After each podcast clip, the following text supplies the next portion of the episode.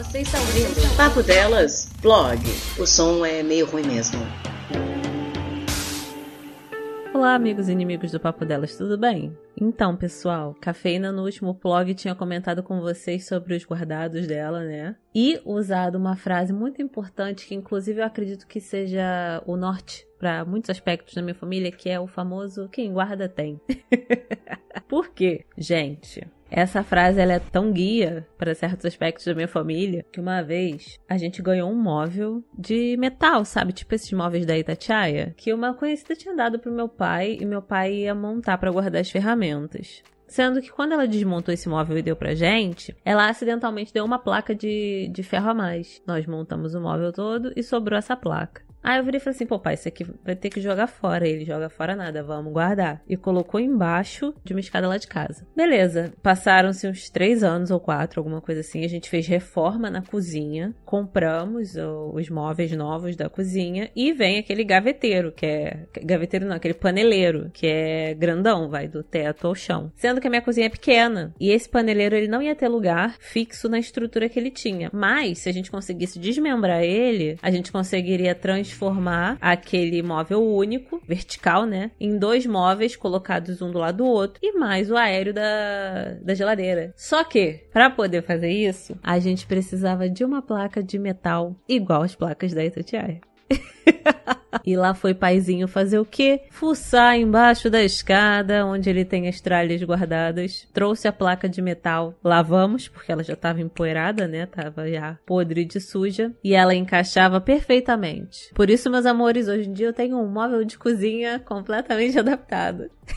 Tendo inclusive uma peça que estava o quê? Guardada embaixo da escada. Agora, uma outra parada muito legal de comentar sobre guardados, né? É a questão de presentes que a gente ganha, que pode ser que no, no dia que a gente ganhou a gente tenha noção de como eles são importantes, ou não. A gente descobre depois. No caso da Café, quando ela comentou do, do jogo de porcelana da avó, ela tinha noção da importância desse presente. Tanto que ela mantém guardado, fazendo igual a avó. no meu caso, não. O meu presente, eu só fui ter noção da importância dele a nível emocional depois do falecimento da minha avó, a nível até físico, anos depois, porque quando eu vou buscar informações sobre ele, eu tenho pouquíssimas, então é, é muito difícil saber quem também tem. E foi graças a alguns pesquisadores que eu consegui pegar algumas das informações que eu queria.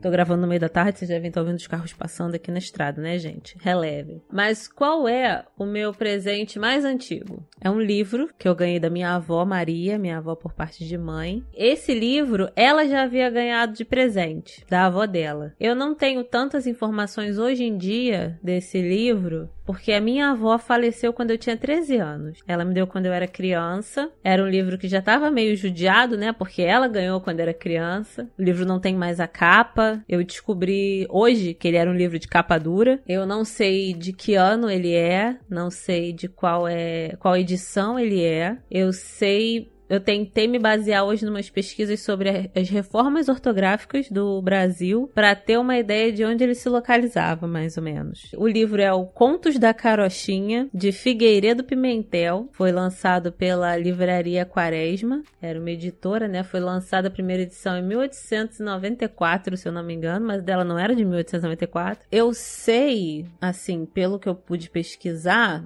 que ele é um livro que está entre 1911 e 1943, porque 1911 meu bisavô se formou na faculdade, então provavelmente ele não tinha filho. Por mais que naquela época, né, isso não dizia nada, quem cuidava do filho era a mulher. Mas por conta do português do livro, que é, é um português que ele tem acento circunflexo, dele, se eu não me engano, tem apóstrofo. Proibido, se eu não me engano, tem H. E ano tinham dois N's, uma coisa assim.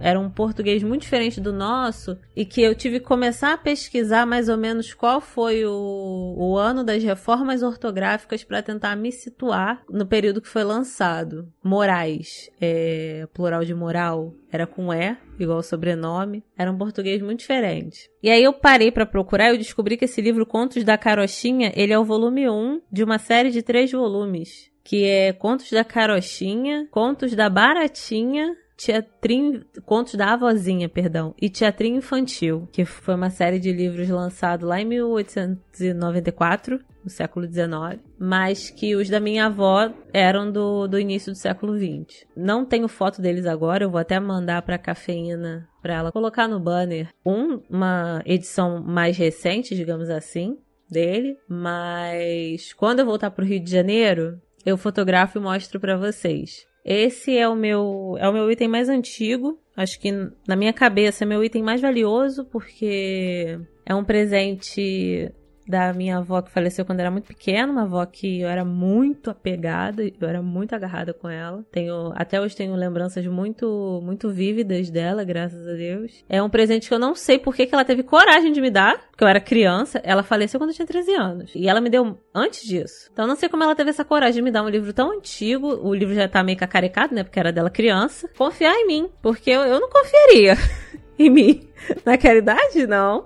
E o mais assustador é que eu realmente cuidei. Ela confiou em mim e confiou direitinho, porque eu não teria essa coragem, mas ela teve. E eu conservei esse livro. Ele vive guardadinho, bem escondidinho, protegido de luz, umidade, de tudo, para não mofar. Pretendo levar ele para fazer alguma espécie de conservação e tal, para ele não ficar mais cacarecado. E há uns três anos atrás, quatro anos atrás, eu tive coragem de folhear ele, porque ele tem as folhas muito velhinhas, muito amarelado, tudo destruído assim nas beirinhas, sabe? É livro velho mesmo, judiado. E aí eu tava folheando as, é, com muito cuidado, né? Porque eu não tenho coragem nem de abrir ele todo, que eu tenho medo de abrir e desmantelar. E aí eu achei um fio de cabelo da minha avó em uma das páginas, não lembro qual. Eu não quis marcar, botar nada dentro dele para marcar, porque eu tinha medo de perder o fio de cabelo dela. E eu simplesmente fechei o livro com o fio na mesma página. Um dia eu espero encontrar ele de novo. Eu só mostrei para minha mãe no dia, eu fui correndo, mostrei para ela, mãe, esse cabelo aqui, olha, olha o cabelo. Aí ela olhou, falou assim: Ué, é da mãe? Aí eu, é.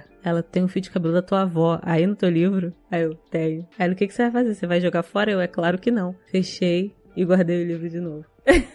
é o meu item mais antigo e o meu item mais precioso. Não financeiramente, provável, mas de coração com certeza. É isso, meus amores, um beijão, tá? Espero que vocês gostem saber essa essa novidade que não afeta a vida de ninguém. Tchau, tchau.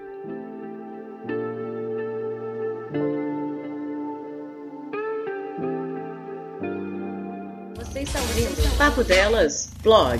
O som é meio ruim mesmo.